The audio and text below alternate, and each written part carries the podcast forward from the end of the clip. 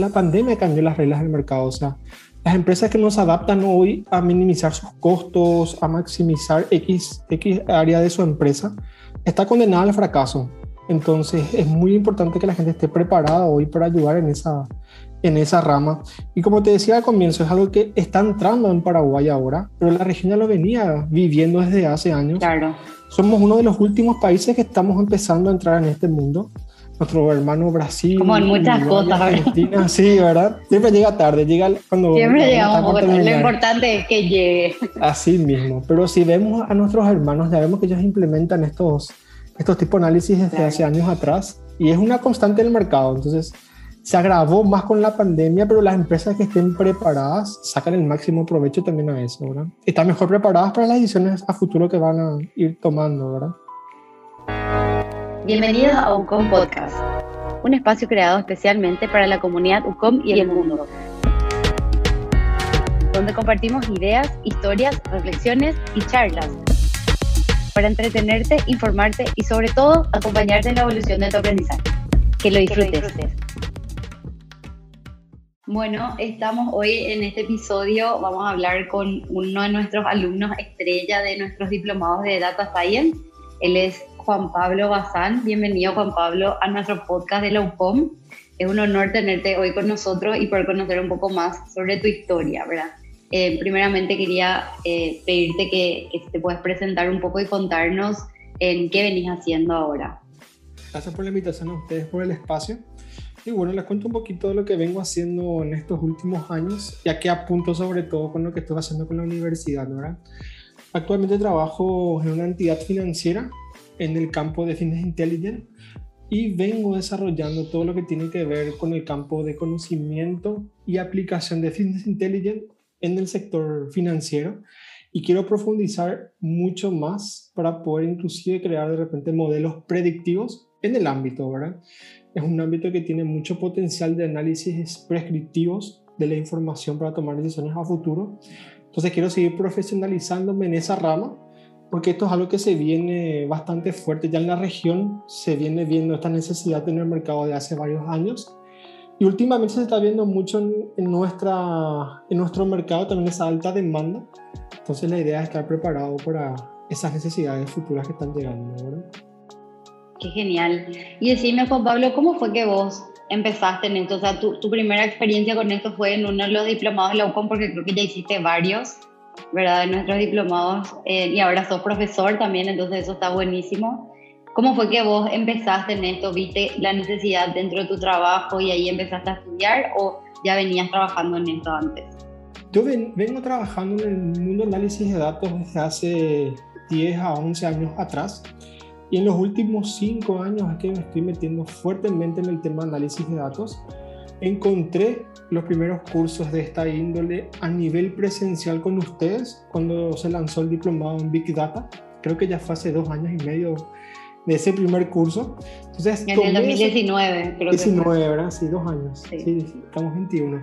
Entonces, la idea justamente era, como era el primer diplomado que encontré presencial en Paraguay, quise probar qué tal era, ver qué podía aprender, porque yo ya venía, claro. de todas maneras, ya venía estudiando a nivel de cursos externos en recursos web en diferentes plataformas, tanto asíncronas como síncronas, pero quería esa experiencia presencial para poder tener mayor debate con los profesores y sobre todo conversar en los casos de uso reales, que eso es lo que finalmente ayuda a entender la implementación de lo que uno va a ver en la Claro, bajar la teoría a la práctica, ¿verdad? Así mismo, poder bajarla y poder ver con cosas reales, empíricas, qué es lo que está pasando. Entonces, eso fue lo que me motivó a hacer el curso presencial. Tanto así que me gustó que habíamos hecho un tema de investigación como trabajo final, donde pude combinar los amores en mi vida, ¿verdad? La ciencia de datos y los bomberos. Soy también bombero hace 15 años ya. Entonces, como trabajo final, hicimos un modelo predictivo para entender cuáles son los principales factores que contribuyen a que haya más accidentes de tránsito a nivel nacional. Ah, o sea, empezamos a implementar. No salió tan bien como esperábamos porque era nuestro primer trabajo, pero fue uno de los mejores trabajos que, que tuvo la facultad, según nos, comentó, nos comentaron los profesores cuando entregamos. Entonces ahí pudimos, yo por lo menos pude atar esas dos pasiones, ¿verdad? los datos y el mundo bomberil y sacar algo a beneficio. Y ahí salieron una infinidad de proyecciones o de futuros análisis que se pueden hacer que van a tener un alto impacto en la sociedad si logramos seguir con eso. ¿verdad?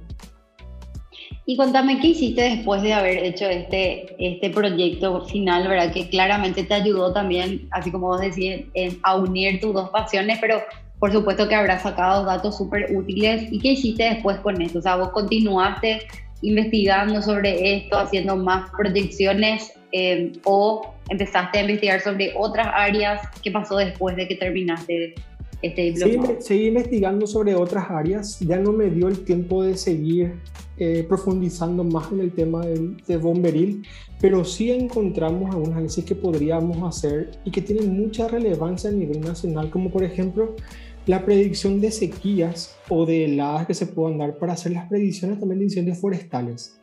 Entonces, vemos que hay mucho potencial, sí, bastante, vemos mucho potencial. Claro. En el año 2018 conformamos a nivel bomberil una mesa de trabajo yo era director del departamento de informática cuando eso y creamos la mesa de, de crisis, donde tuvimos un alto trabajo en analizar la información de los puntos de incendio. Entonces ahí también es una buena posibilidad de poder continuar con eso y dar esa herramienta a los bomberos para planificar mejor el, destino de los recursos en esas épocas del año. Hay, hay mucho potencial, mucho campo, pero no pude lastimosamente continuar. Pero sí seguí viendo otros modelos para implementarlo en la vida, en la vida profesional pero siento que necesito seguir capacitándome más todavía, ¿verdad? porque hay mucha base estadística y de cálculo que hay que potenciar para entender realmente los modelos. A mí no me gusta implementar algo que no conozco a profundidad, a mí me gusta entender cómo funcionan las cosas para poder después también explicar mejor los análisis que se encuentran. Entonces siento que me falta un poquito más esa profundización en la parte, sobre todo en la parte de álgebra, ¿verdad? Pero ahí vamos, sigo todavía los cursos para aprender esa parte. Claro, lo importante es siempre como seguir eh, estudiando ¿verdad? O, informándose sobre estas cosas, sobre todo porque ahora cambiaron las reglas del juego, o sea, cambiaron, cambió la forma en la que nosotros trabajábamos. Antes era necesario tener un título de grado y chao, ¿verdad? Te olvidabas, pero ahora como que todo el tiempo tenemos que estar en, adaptándonos, imponiéndonos en conocimiento de nuevas cosas que van saliendo, sobre todo en tecnología, que cambia mucho más rápido, ¿verdad? Me imagino que lo que vos aprendiste cuando te recibiste licenciado, creo que fue en el 2015 más o menos que vos te recibiste, ¿verdad? Sí. Hasta ahora me imagino que habrás aprendido otra vez una, un montón de cosas que ya habrán cambiado, ¿verdad? Sí, nuestra, nuestra rama cambia a pasos agigantados, cada vez hay cosas nuevas, herramientas nuevas, entonces hay que seguir siempre capacitándose, actualizándose para no quedarse como se dice en el viejazo, ¿verdad? aunque no creas un año en nuestra, nuestra rama, ya es mucho para estar desactualizado. Sí, Entonces, sí, venimos en eso. Y decime, ¿cómo vos ves que eh, vos hiciste el diplomado de Big Data y después, ¿cuál otro hiciste Machine Learning? También me parece, Machine Learning, sí, como diplomado hice Big Data, Machine Learning y después tomé también el curso de Matemática para Ciencia de Datos que me ayudó también a tener esa base de álgebra que necesitaba, pero creo que necesito profundizar más todavía. Esos fueron los diplomados y los cursos que hice con ustedes. ¿Y cómo te ayudaron estos cursos así? Porque son cursos de educación continua, ¿verdad? El fin de estos cursos claramente es que vos como que vayas eh, profundizando en ciertos temas o agregando un poco de conocimiento que de repente no tenías con, con, tu licenciatura o con otros estudios que hiciste. ¿Cómo crees que esto te ayudó en, en tu vida profesional, ¿verdad? Sobre todo. Esto me ayudó mucho para entender todos los beneficios y el potencial que tiene el tema de Machine Learning en, todos los sectores del ámbito profesional, no solamente en el sector financiero. Se puede bajar más a tierra la implementación de los modelos, entender cómo funcionan los modelos, pero como vos dijiste, es una entrada a que uno después pueda continuar profundizando y aplicando lo que realmente necesita sobre lo que se vio en el curso. A mí me, me sirvió como un pantallazo general para ver todo lo que hay en el ecosistema y en el mundo de data science y después empezar a profundizar en cada uno de ellos. Súper. Y decime vos, trabajabas antes en un banco, ¿verdad? Y ahora, ¿dónde, dónde estás desarrollándote profesionalmente? Sigo trabajando en el banco. Estoy en el banco ya hace 12 años, casi 13. Sigo trabajando ahí, pero estoy implementando cosas de análisis que en el banco antes no se implementaban. Estoy acompañando la transformación digital, entonces va de la mano con lo que estoy estudiando y también de repente enseñando en la facultad actualmente, ¿verdad? Súper. ¿Y cuál, cómo fue para vos dar ese, ese salto? No sé si antes ya enseñabas, pero ¿cómo fue para vos esa diferenciación entre primero ser, bueno, alumno de, de acá de los diplomados a pasar a ser también profesor? A mí me, siempre me gustó enseñar, o sea, yo en el banco pasé por diferentes áreas, también me tocó dar capacitaciones, sobre todo a nivel comercial para la venta de productos que son difíciles, como por ejemplo un seguro, que es un producto intangible. Siempre tuve esas ganas de enseñar y transmitir el conocimiento. Y después de haber cursado el diplomado de Big Data, vi que uno de los temas era el tema de Python, que es un lenguaje que me apasiona y terminé de profundizar mucho más después del diplomado. Y vi la oportunidad, si es que querían que yo enseñe, entonces enseñar lo que me guste. Como me gusta enseñar, como salió naturalmente también el curso de Python y me gusta, ¿verdad? Uno aprende mucho más enseñando que como alumno, aunque no lo creas, porque te obliga a estar actualizado, te obliga a estar al pendiente de las nuevas cosas. Entonces me gusta y aprendo también con los alumnos que vamos teniendo los diferentes cursos. ¿no? Claro, y también es como que cambió un poco el rol del docente, ¿verdad? Hoy el docente es más como un facilitador del espacio, ¿verdad? Del aprendizaje, es como que arma ese espacio seguro para que los estudiantes puedan compartir también todas sus experiencias, porque también, eh, sobre todo en nuestros diplomados, los alumnos eh, trabajan, ¿verdad? O sea, están, están actualmente trabajando eh, y entonces todo lo que aprenden, la idea es que puedan llevarlo a la práctica también a su a sus trabajos, ¿verdad? A su lugar de trabajo. Entonces es súper importante que, que, el docente también pueda propiciar estos espacios, ¿verdad? Ya no hay más eh, como antes, era como más, más memorístico, más de el profesor venía y nos contaba nomás ya todo lo que tenés que saber en la pizarra y chao, ahora se terminaba la clase. Ahora es como mucho más participativo. ¿verdad? Mucho más, en, en, los dos sentidos la clase va, se va desarrollando justamente lo que yo trato de hacer en mis clases es que sea 100% práctico y bajar la realidad también de la necesidad de los alumnos para poder encauzar la solución de que están buscando. Básicamente, como vos dijiste, somos una guía en lo que el alumno tiene que conocer para que pueda profundizar lo que necesita ahora. Claro, así mismo es. ¿Y cómo vos crees que esto, o sea, vos, vos hiciste tu, tu, trabajo final, digamos, del diplomado, fue algo que a vos te sirvió para, para, una pasión, pero vos pensás que de repente las personas que están haciendo uno, los diplomados o, o que están, bueno, en nuestras carreras también nosotros tenemos proyectos, pero, o sea, trabajos tipo proyectos. ¿Vos pensás que esto ayuda a que los estudiantes puedan hacer esa conexión ¿verdad? entre el mundo laboral, o sea, entre lo que están viviendo en su vida laboral y lo teórico que aprenden en clase o cómo vos dirías que eso se podría también dar en la clase? Yo creo que el trabajo final es muy importante justamente para eso, para poder unir lo que viste en la teoría, en los cursos, bajada a una realidad de lo que vivas en el mundo laboral y te ayuda a fijar los conceptos y sobre todo también evacuar todas las dudas de cómo implementar algo de Big Data en el mundo laboral. Ayuda mucho a bajar a tierra eso y a perder el miedo a hacer las cosas. O sea, puede salir mal tu análisis, pero el hecho de haberlo realizado, haber hecho los pasos y conocido lo que el, el mundo de, de, la bajada a algo real, tangibiliza mucho más ese conocimiento que adquiriste en, en los diplomados. Es súper importante para terminar de entender cómo implementar algo. Como que se cierra el círculo del aprendizaje, digamos, entre lo teórico y lo práctico. Así mismo. Buenísimo. Y me contaron que también emprendiste ahora, ¿cierto? Eso es. Estamos emprendiendo. Contame un poco sobre eso. Genial, estamos emprendiendo una consultora de análisis de datos, justamente analizando lo que el mercado está requiriendo y viendo que no hay tantas personas capacitadas y con los conocimientos para cubrir la demanda que hay en este tema. Quisimos ayudar a la, a la sociedad ¿verdad? a formarlos en lo que tiene que ver con el mundo de ciencia de datos o business intelligence para que puedan cubrir las demandas que hay a nivel laboral, ¿verdad? De hecho, que es algo que venimos haciendo luego junto con ustedes en la UCOM.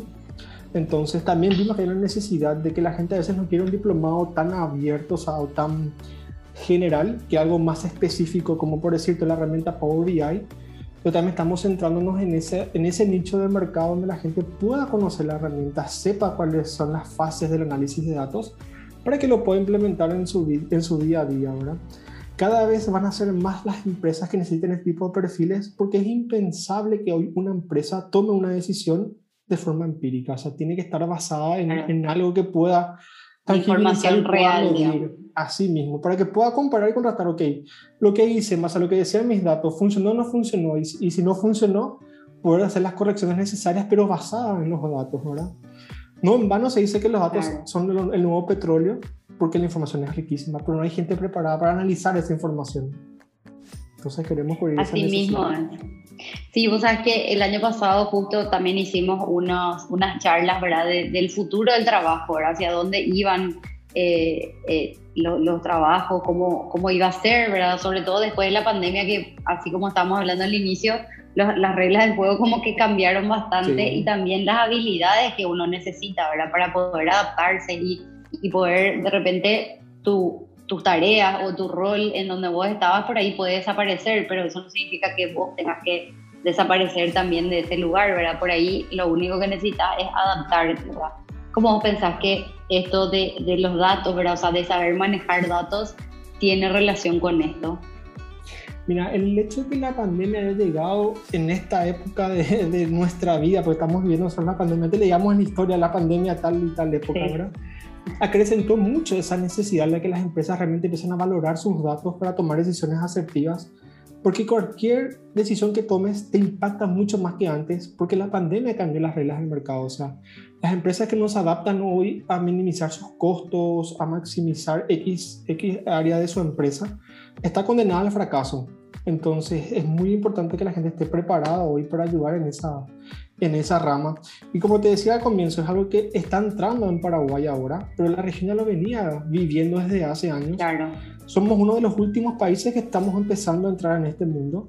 Nuestro hermano Brasil. Como en muchas cosas. Argentina, sí, ¿verdad? Siempre llega tarde, llega cuando... Siempre llegamos, lo importante es que llegue. Así mismo. Pero si vemos a nuestros hermanos, ya vemos que ellos implementan estos estos tipos de análisis desde hace años atrás y es una constante del mercado. Entonces, se agravó más con la pandemia, pero las empresas que estén preparadas sacan el máximo provecho también a eso, ¿verdad? Están mejor preparadas para las decisiones a futuro que van a ir tomando, ¿verdad? Claro, y tener también como estas habilidades, le llamaban también, hablábamos con unas personas que, que trabajan mucho en educación, ¿verdad? Y ellos nos decían tener estas habilidades computacionales o digitales para poder también en adaptarte más rápido, ¿verdad? Y entender que, bueno, la tecnología ya es parte de nuestra vida y puede hacernos la vida más fácil también si sabemos cómo aprovecharla, ¿verdad? De repente también en, en las empresas hay muchas cosas que se están automatizando y de repente tenemos miedo de que eso tome nuestro lugar de trabajo, pero bueno, finalmente nosotros también tenemos que saber manejar a, a, esta, a estas tecnologías que, que nos van a ayudar finalmente a que nuestro trabajo sea mucho mejor, ¿verdad? O sea, eh, así como decía, sacar datos que realmente nos ayuden a tomar mejores decisiones, ¿verdad? O sea, no es que eh, vamos a sacar datos y vamos a tenerlos nomás ahí, sino que tenemos que saber usar esos datos, ¿verdad? ¿Cómo vos, como... pensás? O sea, creo que el pensamiento crítico también es como muy importante también a la hora de analizar los datos, no solamente eh, la parte técnica, digamos, más de ciencia de datos, ¿verdad? en el mundo de datos tenés que tener varios skills. Uno es el análisis, el saber analizar la información, saber aplicar modelos estadísticos y demás, pero tiene mucho que ver también la forma en cómo transmitís el conocimiento. Tienes que tener mucho también de conocimiento de visualización, miedo a hablar en público también, porque la persona que analiza los datos es la que va a poder explicar qué encontró. Y si no tenés esa habilidad de comunicación, difícilmente la gente entienda qué encontraste en los datos. también es importante siempre hacer ese join porque no solamente queda analizar la información, también es comunicar para que la gente entienda qué estás queriendo mostrar y tomen la decisión asertiva con eso, ¿verdad? También lo que decías hace rato, las, las, personas tienen miedo a que vengan las automatizaciones porque le quita el trabajo, pero para mí es al contrario. Una automatización bien hecha te va a ayudar a que vos tengas tiempo para analizar mejor la información que estás procesando. Me pasa y veo en, en, mi empresa y en otras empresas, la gente, aunque no creas, hace trabajos repetitivos porque siempre se hicieron nomás así. Nunca se cuestionan el por qué se hace así, cómo se puede mejorar eso. Porque mejorando ese proceso, vos ganás tiempo para analizar mejor la información y buscar el valor agregado que no te da el tiempo cuando estás consumido por el día a día. Entonces, eso también es muy importante que las personas entiendan y comprendan que no es que la automatización me va a dejar sin trabajo, al contrario, va a robustecer tu trabajo y te va a dar la posibilidad de que te luzcas más porque vas a darle un valor agregado a tu trabajo.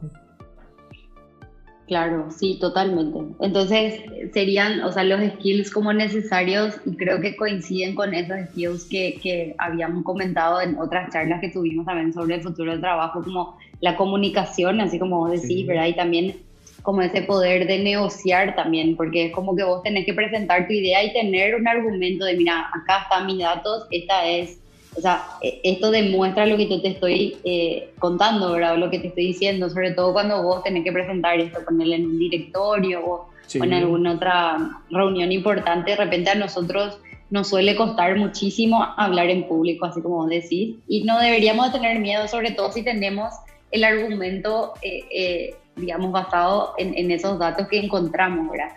Y eh, me encanta porque es así mismo como decir, eh, eso mismo hablábamos también con, con Gloria Ortega en su momento en, en esa conversación que tuvimos, que fue un webinar el año pasado, y ella también nos decía lo mismo, ¿verdad? Y ella también dice, los datos son el nuevo petróleo, pero tenemos que tener gente que sepa manejarlos, o sea, que sepa utilizar esos datos, porque si no tampoco como que no nos sirve de nada, ¿verdad? Así queda olvidado en un cajón después la información. Queda olvidado, exactamente. Sí, y algo importante también que tenemos que trabajar son las relaciones interpersonales, ¿verdad? En este ámbito, sobre todo, uno nunca va a trabajar solo. O sea, yo puedo ser bueno en análisis de datos, pero necesito también el acompañamiento del experto en el negocio para en conjunto trabajar, buscar los insights en los datos y construir algo nuevo. Entonces también tiene mucho que ver la relación interpersonal.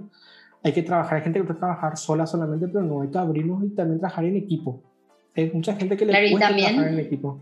Sí, y también la, la, importancia de como la inteligencia emocional, ¿verdad? Porque si vos decís, así como vos decís, hay que trabajar mucho en equipo, hay que saber también cómo gestionar eso, ¿verdad? O sea, cómo nosotros nos relacionamos con, con nuestros compañeros de trabajo, de repente en una persona que, que es encargada de eh, de ver todos los datos de una empresa y de sacar información de ahí o, algo que nos pueda servir, le puede servir a cualquier otra, eh, como cualquier otro departamento de la empresa, ¿verdad? No sé, vos de repente puedes ver en el banco que hay algún dato que te indica que, no sé, comunicación puede mejorar por X motivo, tenés que poder también trabajar con comunicación y también trabajar con recursos humanos y qué sé yo, como que tiene que ser, eh, o sea, tenés que tener esa capacidad también de, de relacionarte con el resto, ¿verdad? Sin, sin que surjan inconvenientes en el medio, ¿verdad?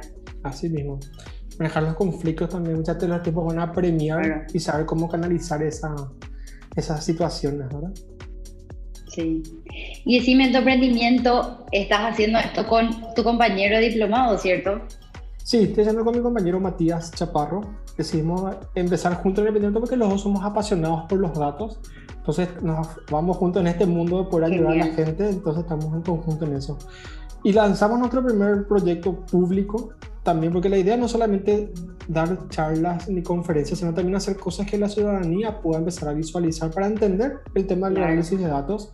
Y así fue que lanzamos el análisis de la vacunación del COVID en Paraguay donde analizamos la información pública que comparte el ministerio, transformando los datos y agrupándolos de manera que puedan contar una historia que sea entendida por cualquier persona, ¿verdad? La idea que hicimos fue ver cómo, fue una, nació por una necesidad de responder una pregunta que me surgió fin de semana cuando me escuché al ministro Borda, y a partir de eso un millón de preguntas nuevas que empezamos a responder algunas, y quedan algunas por responder cuando tengamos más datos públicos, pero bueno, la idea era compartir qué se puede hacer a nivel también público con información que encontramos en los portales abiertos y que no tengan miedo a hacer eso que hicimos transmitir con el, con el dashboard que hicimos. Y pronto va a salir también el backstage de qué hicimos en una diapositiva para que la gente también pueda entender. Así como comentamos en la charla con ustedes la semana pasada, va a salir también un flyer para que la gente entienda un poquito más, ¿no? Y llegar a más personas y que se animen a, a, meterse a este mundo de datos, porque es un mundo bastante apasionante. ¿Y dónde podemos encontrar nosotros eso que ustedes hicieron? ¿Cómo podemos ver eh, cómo respondieron estas preguntas que me estás contando? Lo pueden ver en nuestra página, en nuestras redes sociales, estamos como batalítica.pi en Facebook. Nos pueden seguir ahí, está el enlace al, al reporte que hicimos y es súper fácil de navegar ahí. Con clics nada más vas bajando los diferentes niveles de visualización y vas a poder ver la información. La primera pregunta que nos hicimos después de esta entrevista de Borda, ¿qué, qué pasó? Paraguay recibió un millón de vacunas de donación de Estados Unidos y se había dicho que íbamos a usar 500 mil, íbamos a guardar 500 mil para cumplir el esquema de segunda dosis. Pero el sábado 17 de julio, Bura dijo: ¿Saben qué? Vamos a liberar la, el millón de vacunas para primera dosis porque tenemos la promesa de que vamos a conseguir las siguientes dosis para X fecha. Y mi pregunta era, si, el país ya compró un millón de vacunas, pero está recibiendo de apuchitos, porque las vacunas que compró Paraguay a Estados Unidos llegan a 37 mil por semana aproximadamente. Entonces, mi, idea, mi pregunta fue, ok, pero si van a seguir llegando en esta cantidad, ¿cuál debería ser la previsión real de recepción de vacunas para poder garantizar cumplir el esquema en los 21 días que dice la, la marca que debe cumplirse para esa vacuna? Y así nació, ¿verdad? Ahí vimos que necesitábamos tener en promedio 90 mil vacunas por semana recibidas ya veníamos alertando cuáles iban a ser. O sea, menos. O sea, recibíamos mucho menos de lo que deberíamos recibir. Sí, recibíamos menos de la mitad de lo que necesitábamos para cumplir la demanda, ¿verdad? Y después empezamos con esa eh, pregunta que hicimos, respondimos a la pregunta de la pucha, 90 mil vacunas por semana tenemos que recibir para cumplir con la gente que se vacunó. No vamos a llegar, decíamos con Mati, ¿verdad? Porque veíamos los datos, veíamos lo que estaba llegando, no había ninguna de esperanza ahí. Hasta que después el gobierno comunicó que hay una dosis, un millón de dosis más donadas y ahí cubrimos el esquema, ¿verdad? Vimos la necesidad, tuvimos la realidad de qué pasa con las otras plataformas. Con la Moderna, por ejemplo, ya vimos que haber una necesidad alta, que hoy sabemos que no se está cumpliendo a demanda. Eh, la vacunación de la semana pasada, que iba a ser jueves y viernes, terminó el jueves a las 3 de la tarde. O sea, no llegó a toda la gente y encima iba a atender solamente a las personas vacunadas hasta X día, no podía llegar a la gente que cumplía su esquema de 28 días, pero también podíamos ver la necesidad de la AstraZeneca. La AstraZeneca tiene un pico interesante de, demanda para septiembre y también vimos la necesidad de las Sputnik. Entonces, eso nos ayudó a entender en todas las plataformas cuál debe ser la previsión. Y si queremos profundizar más, también estamos visualizando cuáles son los vacunatorios que van a estar más colapsados en cuanto a segundas dosis si es que la gente va en la misma cantidad que fue la primera dosis, ¿verdad? Claro. Qué importante eso, porque, híjole, se, se, juntaban todos en el mismo vacunatorio y después habían otros que estaban vacíos y solo uno que flotaba y entonces súper importante es saber esa información realmente. Y o sea, que me interesa muchísimo porque, o sea, es información que todo, todos, todos necesitaríamos saber, ¿verdad? O sea, como que... Eh, ¿por qué no, no, se hizo esto antes también? Me llama la atención, ¿verdad? De repente hay una persona también que me contaba justo el otro día que se fue a vacunar la primera dosis, pero cuando empezaba la vacunación, porque es un personal de blanco, y esperó, me dijo, así como tres horas, y cuando llegó su turno le dijeron que se acabaron la vacuna. Y vos en realidad ya podés saber, si tenés 100 vacunas, vas a poder eh, vacunar las 100 personas, ¿verdad? Eh, ya, ya puedes saber antes que no vas a tener la cantidad. Y le dejaron ahí esperando y obviamente salen todos frustrados, ¿verdad? Después. Pero me llama nomás la atención por qué el, el, el, Estado ya no hace esto con anticipación, ¿verdad? Es justamente lo que decías que hay un como un eh, como que escasean, ¿verdad? Las personas que realmente están trabajando en, esto, ¿verdad? analizar los datos, que encima los datos ya tenemos, ya sabemos cuántas vacunas van a llegar y en qué momento, ah, entonces cuestión de juntar todo y procesar, ¿verdad? Así, juntar todo que tenga lógica y visualizar de una manera sencilla. O sea, la clave está en la visualización de la información, ¿verdad? Que pueda acompañar y que la gente lo pueda entender en el menor detalle posible, que sea fácil de entender también, ¿verdad? Entonces, eso realmente. ¿Y qué pasó con la Pfizer, por ejemplo? La Pfizer se abre la ampolla, tiene que haber seis personas para vacunarse. Cuando yo me fui a vacunar, yo me acuerdo que me fui un, martes a las 7 de la tarde al Migone, llegué, cinco minutos detrás mío llegó otro auto que no se pudo vacunar, porque no habían seis personas. Yo justo llegué y fui la sexta persona de esa tanda que se abrió. Y otra persona tenía que esperar y le dijeron, mira, vas a esperar media hora, siete y media. Si no llega nadie, no vas a poder vacunarte, vení mañana. Imagínate mañana ya no era su día de cédula, entonces tuvo un problema. Claro, fue todo un problema.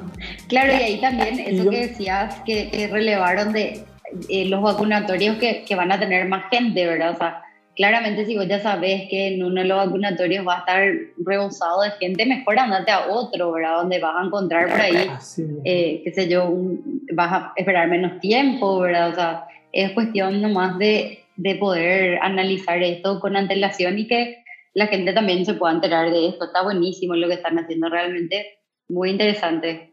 Creo que después surgió el tema del semáforo en los vacunatorios justamente porque cuando yo me fui a vacunar ese martes que te conté, yo pasé por el complejo del Mariscal López y la fila era imposible, no ibas a entrar nunca. Sí. Me fui, ¿cuántos? Cinco kilómetros más al Migone, ahí al centro, vacío. claro. Si esa gente que estaba esperando ahí hubiese sabido que estaba libre del otro lado, iban a haber muchas más personas vacunadas en ese día, ¿verdad? Claro. Y cosas así, pero bueno, son cosas que el Estado ah, también yo creo que entiende y hace las cosas en base a, un modelo o algo que están también analizando ellos, pero siempre hay oportunidades de mejora, ¿verdad? Entonces también es ser conscientes de que se puede mejorar de los procesos que uno va haciendo. Y eso también tiene mucho que ver con, con esto de analizar los datos, ¿verdad? O sea, el, el, el, como la mejora continua también de los procesos, porque así como decías antes, obviamente los datos nos ayudan a tomar decisiones, pero no siempre igual van a ser las decisiones o sea, no siempre va a dar resultado, el resultado que queremos, ¿verdad? Pero también ahí poder analizar de nuevo los datos y ver qué sucedió, qué hizo que no suceda lo que queríamos o qué sí sucedió, que nos gustó, ¿verdad? Eh, es importante también esto para entonces un proceso como de calidad, ¿verdad? Claro, es un proceso de mejora continua. Vos vas a analizar tu información a un corte, vas a armar tu estrategia, vas a implementarla, vas a ejecutarla y obviamente pues viene la parte de la verificación y el cheque si se cumplió o no. Y si no se cumplió, tomar las correcciones necesarias para que se pueda llegar a lo que uno está esperando, ¿verdad? Siempre es el proceso en el, en el mundo de los datos es eso, o sea, tienes la información, propones una acción, controlar si la acción funcionó, todo bien, pero si no, buscar alternativas para llegar a tu objetivo, a tu objetivo macro y siempre teniendo el norte bien fijado, ¿verdad? Qué genial, qué genial. bueno, ¿y ustedes se conocieron aquí en el diplomado o ya se conocían con Matías? nos conocíamos, somos compañeros también de trabajo, entonces nos ah, conocimos ahí y como ambos somos apasionados por los datos, surgió, surgió esa pasión. Después hicimos un diplomado juntos y terminamos ahí de, de cerrar la idea y lanzar este emprendimiento. ¿verdad? Qué genial. Y eh, con esto, con este, esta consultora que están armando, entonces, por ejemplo, si una empresa quiere eh, analizar los datos que tiene, puede contactar con ustedes y ustedes le ayudan en ese proceso o, más, o, en qué se, se, se, enfocan más. Sí, en eso, las empresas nos pueden contactar para poder hacer capacitaciones para el personal, o sea, para los empleados, los funcionarios de la empresa, pero también podemos hacer y queremos hacer una, una empresa diferente a la que hay en el mercado. El mercado que te dice, ok, dame tu información, te analizo, nosotros queremos un poco más allá dame tu información. Tienes dos opciones. Te la puedo analizar yo y te doy tu resultado o la analizo yo y trae a tu gente para que yo le pueda enseñar a tu gente cómo analizar la información pero con tus datos. Entonces esas personas cuando terminan el proceso de, de aprendizaje y queda también establecido el modelo que se haya creado, son capaces de continuar y profundizar mucho más en base a las necesidades que vayan teniendo a nivel de empresa en el futuro. Entonces queremos tener ese plus que las otras empresas no suelen dar. Claro. Que o sea, dejar el aprendizaje instalado, digamos. Así mismo, ese aprendizaje, esa cultura y que puedan escalar después ellos solos también ese, ese mundo, ¿verdad? Eso es un poquito Qué genial, eso es buenísimo. Claro, sí, buenísimo porque entonces o si no, las empresas siempre van a depender, obviamente, de, de contratar gente externa, pero está súper bueno que la gente dentro de la misma empresa pueda analizar los datos porque van a tener más eh, continuidad también, ¿verdad?, de esos análisis, porque van a poder revisar a cada tanto, ¿verdad? O, incluso diariamente algunos datos que se necesitan eh, revisar diariamente. Está buenísimo, me encanta. Bueno, muy, muy contenta, no sé si quieres contar algo más. No, nada más. Gracias por el espacio una vez más. Y para cerrar nuestra idea como, como empresa, como consultora que estamos queriendo formar, es justamente compartir el conocimiento con la gente, porque somos conscientes y sabemos que mientras más personas sepan de esto, vamos a enriquecer al mercado, vamos a evolucionar como sociedad. Entonces queremos contribuir a ese crecimiento profesional y también social para que las empresas realmente puedan ir y tener un paso más allá de lo que están haciendo hoy, ¿verdad? Me encanta. Bueno, muchísimas gracias Juan Pablo por estar con nosotros en este capítulo y también eh, decirte, ¿verdad?, de parte de la UCOM y, también a Matías, a tu compañero, que estamos súper orgullosos de ustedes y de lo que están haciendo, de lo que lograron. La idea siempre de parte nuestra es poder ayudarle a los alumnos a que puedan salir de acá para poder darle algo también a la sociedad, ¿verdad? De eso se trata eh, la educación superior, entonces estamos súper orgullosos de ustedes y también contentos de, poder acompañarles en este proceso. Y bueno, y de que ahora vos también seas profe acá, esto está buenísimo, entonces como que cerramos el círculo. Eh, y bueno, les, les recomiendo entonces a todos los que nos están escuchando que puedan investigar un poquitito más sobre lo que implica la ciencia de datos y que se animen también a probar y a poder investigar eh, y que eventualmente puedan implementarlo en sus empresas porque realmente es una habilidad que van a necesitar para el futuro, ¿verdad? Hasta aquí llegamos por hoy con este episodio de un Podcast. Esperamos que te haya inspirado a seguir evolucionando en tu aprendizaje. Compartí este episodio con tus amigos y seguinos en nuestras redes sociales. Hasta la próxima.